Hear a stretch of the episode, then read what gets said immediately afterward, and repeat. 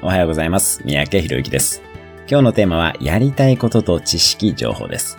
そもそも知識がないとやりたいことはなかなか見えてきませんよね。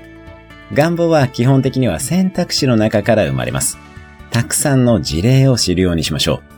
世の中はどう動いているのか、どんな業界、仕事があるのかという知識も重要です。また、世の中がどうこれから動いていくのかの考察もやっぱり必要ですよね。世の中の動きをなるべく高い視点から俯瞰するようにします。例えば本屋さんで時代の流れの匂いを感じるということも有効かもしれません。一方、考え方や思想、志の事例としての知識もとても大切です。